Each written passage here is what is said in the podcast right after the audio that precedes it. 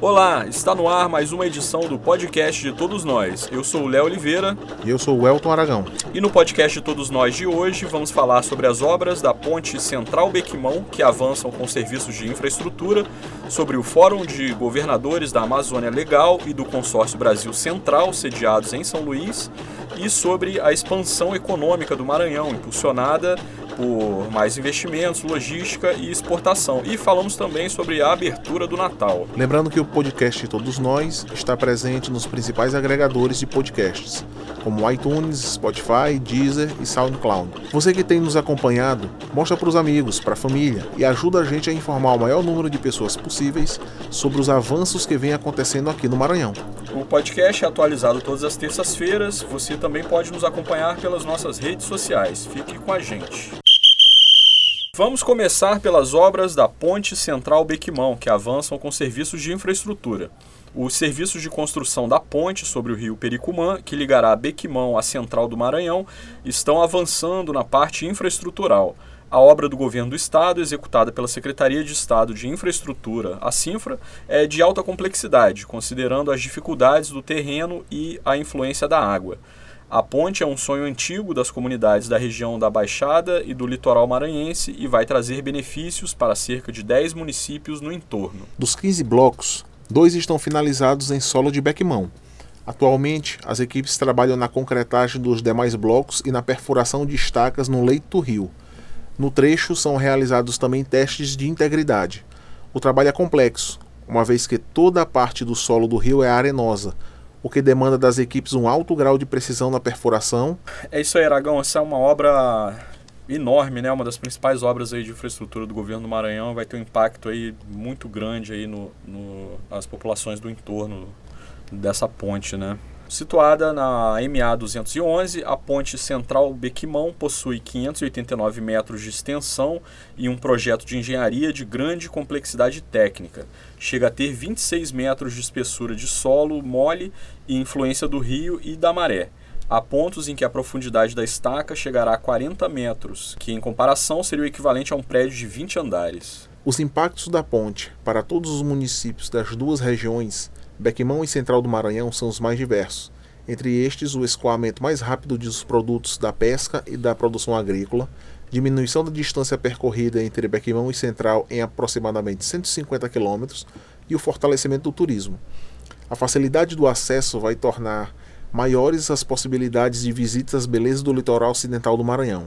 Legal, hein? Com a obra serão beneficiados os municípios de Bequimão, Central do Maranhão, Mirinzal, Guimarães, Cedral, Cururupu, Porto Rico, Serrano do Maranhão, Bacuri e Apicum-Açu. A ponte vai possibilitar o desenvolvimento de atividades como a agricultura familiar e pesca, além de representar uma nova rota para transporte e logística e promover a geração de emprego para mais 450 famílias. Melhora ainda mais o acesso até o estado do Pará. Esse ponto aí é importante, o, a, a melhora do acesso ao estado do Pará e um outro ponto que a gente citou agora, para não repetir o da semana passada, que foi a questão do turismo e tal, que a distância vai diminuir, o escoamento de produtos e o acesso a um outro estado. Atualmente a gente só tem como acesso ao estado do Pará a, o caminho indo ali por Santa Inês e aí tem que dar uma volta muito grande. E agora é, com o ferryboat, cada vez mais as melhorias ali no Cujupe, aquela estrada, a gente tem um acesso muito mais rápido ao Pará. E aquelas aquelas pessoas daquela região também vão ter essa, esse benefício. E principalmente o escoamento de produtos. É, como esses produtos são feitos lá, são cultivados naquela região, eles teriam que andar mais de 100 quilômetros é, uma viagem bem mais desgastante para chegar em São Luís para distribuir em Ceasa, nas feiras, enfim. Uhum. Então isso vai trazer uma melhoria não só para a gente aqui que vai consumir esses produtos, mas também aos, aos produtores que vão ter uma possibilidade de escoamento bem mais fácil. É, e é, acho interessante frisar também que essa obra é um, um desafio da engenharia, né? Porque isso, ela está num local ali de de difícil acesso e como foi mencionado aqui anteriormente, é, ela sofre influências ali do rio, da maré, né? E isso é importante falar porque uma das grandes críticas que existem em, nos últimos tempos é sobre a demora na, na finalização dessa ponte, uhum. mas essa obra não é uma ponte sobre um riacho no meio do sertão que dá para fazer de forma relativamente simples. Ah. Como a gente está muito perto do mar ali, então tem uma influência de maré, como tu falou, que aí a gente não pode. A gente não, né? O serviço de engenharia ah. não pode desconsiderar isso. Então é uma obra bem delicada mesmo. São Luís cedia fóruns de governadores da Amazônia Legal e do Consórcio Brasil Central nos dias 27 e 28 de novembro. A cidade recebe gestores dos nove estados em que há concorrência de vegetação amazônica para o 19º Fórum de Governadores da Amazônia Legal. Já nos dias 28 e 29 de novembro é a vez dos governantes das unidades federativas que compõem o chamado Consórcio Brasil Central, aportarem em São Luís para a 21ª edição do Fórum de Governadores do Consórcio Interestadual para o Desenvolvimento do Brasil Central. O 19º Fórum de Governadores da Amazônia Legal será realizado no Hotel Gran São Luís e no Palácio dos Leões, nos dias 27 e 28 de novembro, reunindo governadores, secretários de Estado e técnicos dos nove estados que compõem a região: Acre, Amapá, Amazonas, Mato Grosso, Maranhão, Pará, Rondônia, Roraima e Tocantins. Em pauta, temáticas relacionadas ao desenvolvimento sustentável da região amazônica, clima e políticas sociais. Na quarta-feira, dia 27, câmaras técnicas com secretários dos nove estados da região da Amazônia Legal debatem temas como segurança, saúde, planejamento e educação. Após essas reuniões prévias, no dia 28, segundo dia de atividades, o resultado dos trabalhos técnicos será analisado pelos governadores dos nove estados. Também na quinta-feira, dia 28 do 11, a partir das 14 horas, será iniciada no Palácio dos Leões a programação do 21º Fórum de Governadores do Consórcio Interestadual para o Desenvolvimento do Brasil Central.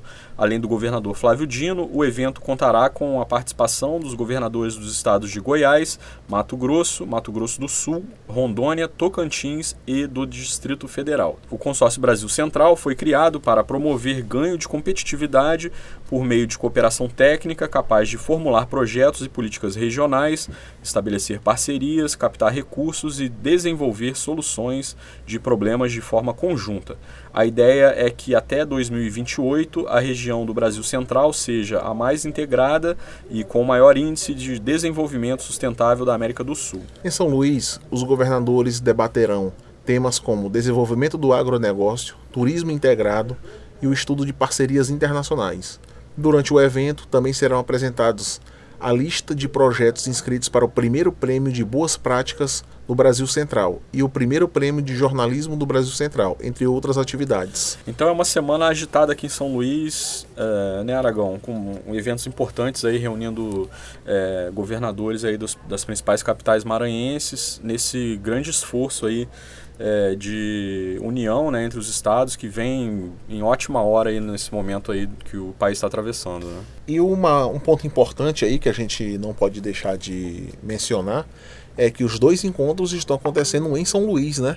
A gente vê aí que não por acaso o bom momento do Maranhão também proporciona é, a realização de eventos de grande porte aqui pra gente. Isso aí, disputar é, como um protagonista. Né? Exatamente, né? O, pro, isso mostra aí que o Maranhão ele não é o que foi no passado assim, um, um primo pobre, um patinho feio, não. É. é mesmo que a gente ainda tenha nossos problemas socioeconômicos e tal, uhum. mas cada vez mais o Estado está chamando a atenção e a realização de eventos é só uma pequena amostra disso. Legal, então vamos ficar de olho aí nesses eventos e vamos em frente. O assunto agora é a expansão econômica do Maranhão. As ações voltadas para a identificação, atração e apoio a negócios que promovam a expansão das atividades produtivas e econômicas do Maranhão, gerenciadas pela Secretaria de Indústria, Comércio e Energia, a CEINC, no eixo portuário e correlatas às cadeias produtivas de grãos e fertilizantes, ajudaram a economia do Maranhão a crescer. Isso mesmo, Léo. Em 2017, o estado alcançou um crescimento econômico de 5,3%, quatro vezes maior que a média nacional. E a infraestrutura do terminal de grãos do Maranhão, o Tegran, no porto do Itaqui, culminou no crescimento das exportações de grãos, estimulando o fomento na cadeia produtiva. O porto exportava pouco mais de 3 milhões de toneladas de grãos em 2014, número que mais que dobrou no ano seguinte com a construção do Tegran, e em 2018 se aproximou de 10 milhões de toneladas exportadas, contribuindo para o alcance de recordes históricos. A capacidade atual de movimentação de fertilizantes e de grãos do terminal corresponde a 1,7 e 9,5 milhões de toneladas, respectivamente. Em 2021, as projeções estimam um crescimento de 4,3 e 16,5 milhões de toneladas, respectivamente, em cada cadeia produtiva. Outros movimentos de adensamento e incentivo ao crescimento do agronegócio foram os incentivos fiscais aliados a programas estratégicos da CEINC, como o Mais Avicultura e o Mais Logística, que atraíram e prospectaram investimentos que atualmente ajudam a dar suporte a esse crescimento contínuo da cadeia produtiva de grãos. Somente o programa Mais Avicultura atraiu mais de 80 milhões de reais em investimentos e a geração de mais de 4.100 empregos diretos e indiretos, que reforçam o compromisso do governo Maranhão com a cadeia produtiva de grãos e com a população maranhense. Além destes investimentos, a CEINC trabalha com a prospecção de mais oito projetos que inclui atividades envolvendo soja, milho e ração a partir das culturas para ave e frangos. Dados da Companhia Nacional de Abastecimento, a CONAB, apontam um crescimento de 3,4% na produção de grãos do Maranhão, que alcançou o patamar de 5,1 milhões de toneladas. As cidades que lideram o ranking na produção de grãos são Balsas, Taço Fragoso e Loreto. Em decorrência dessa largada no crescimento de armazenagem e produção de grãos no Maranhão, o eixo de importação e atração de investimentos na cadeia produtiva de fertilizantes aumentou o programa Mais Logística, gerido pela CEINC, influenciou a atração de mais de 95 milhões de investimentos no setor de fertilizantes em atividades de transporte e armazenagem. É isso aí, a gente vê que tem muita atividade acontecendo aí, principalmente no setor portuário, né? E outros 100 milhões de reais também foram atraídos para o mesmo segmento, com outro empreendimento que abrange práticas de produção, comercialização e vendas de fertilizantes. Os dois investimentos juntos já geraram 720 empregos diretos e indiretos em São Luís. É importante ressaltar aí um, um, uma palavrinha que a gente comentou agora há pouco, que talvez algumas pessoas não entendam a dimensão dela, que é o Tegran. É, o Maranhão produzindo cada vez mais, é, não adianta a gente não ter como escoar essa produção toda.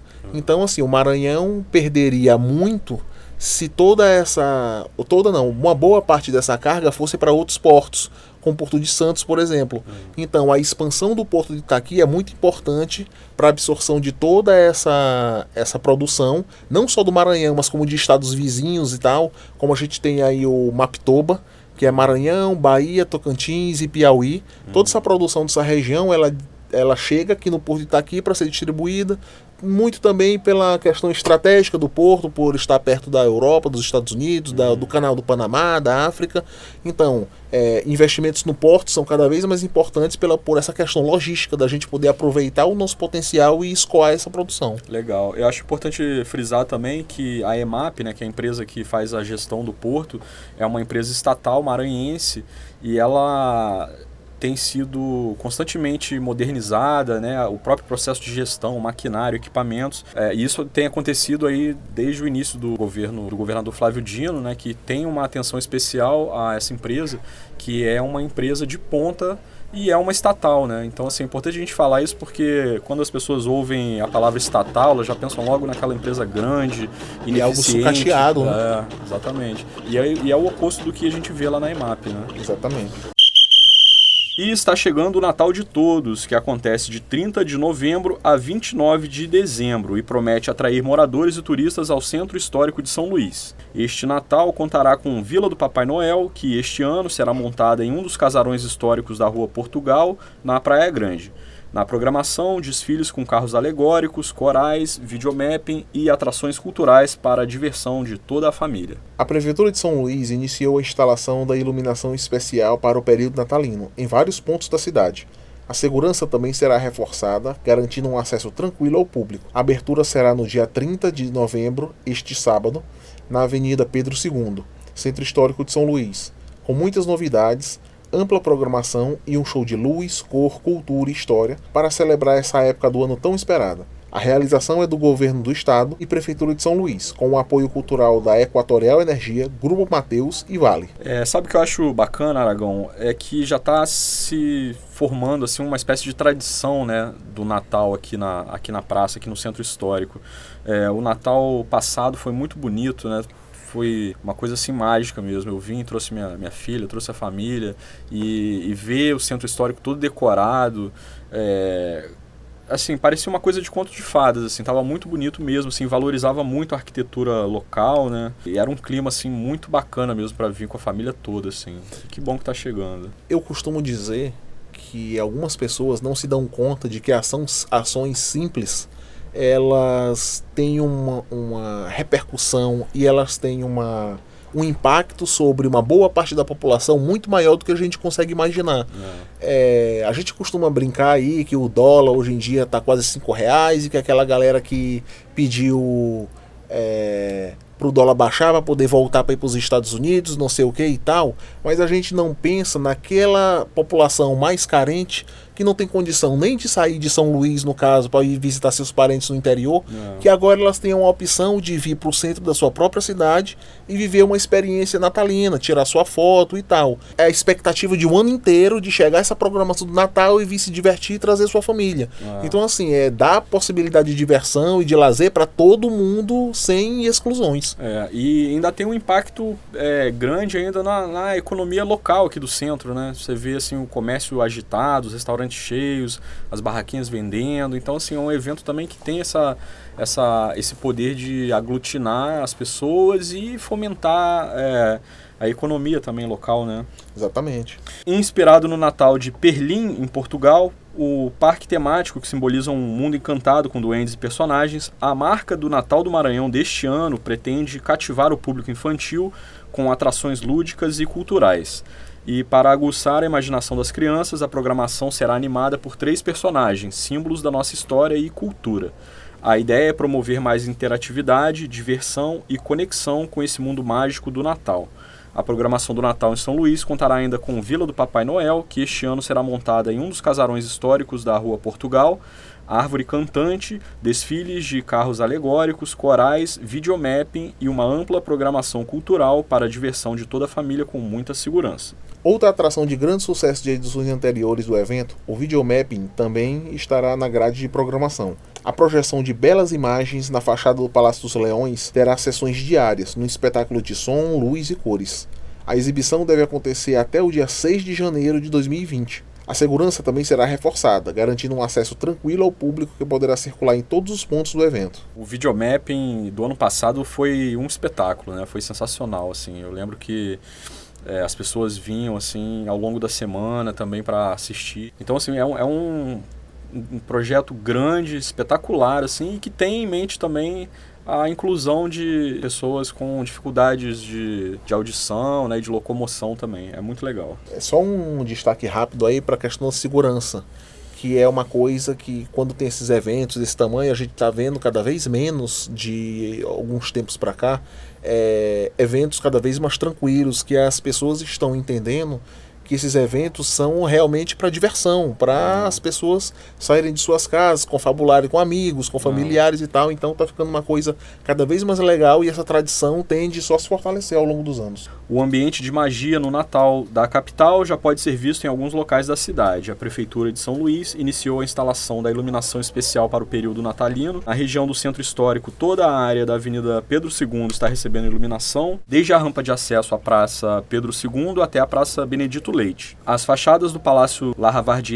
Palácio dos Leões, Igreja da Sé e Palácio Clóvis Bevilacqua, sede do Tribunal de Justiça, também serão iluminados. Ainda na região do Centro Histórico, as praças Deodoro e Panteon, Alamedas e Biblioteca Benedito Leite, além da Rua Grande, receberão a iluminação especial para as festividades de final de ano. Na Praia Grande, dois cartões postais receberão peças luminosas: a Rua Portugal e o Museu da Gastronomia Maranhense, equipamento da Secretaria Municipal de Turismo, instalado na Rua da Estrela. As pontes Bandeira Tribus e São Francisco ganharão ornamentação de luzes, assim como o calçadão do Espigão da Ponta da Areia e a Praça do Foguetinho na Lagoa da Jansen.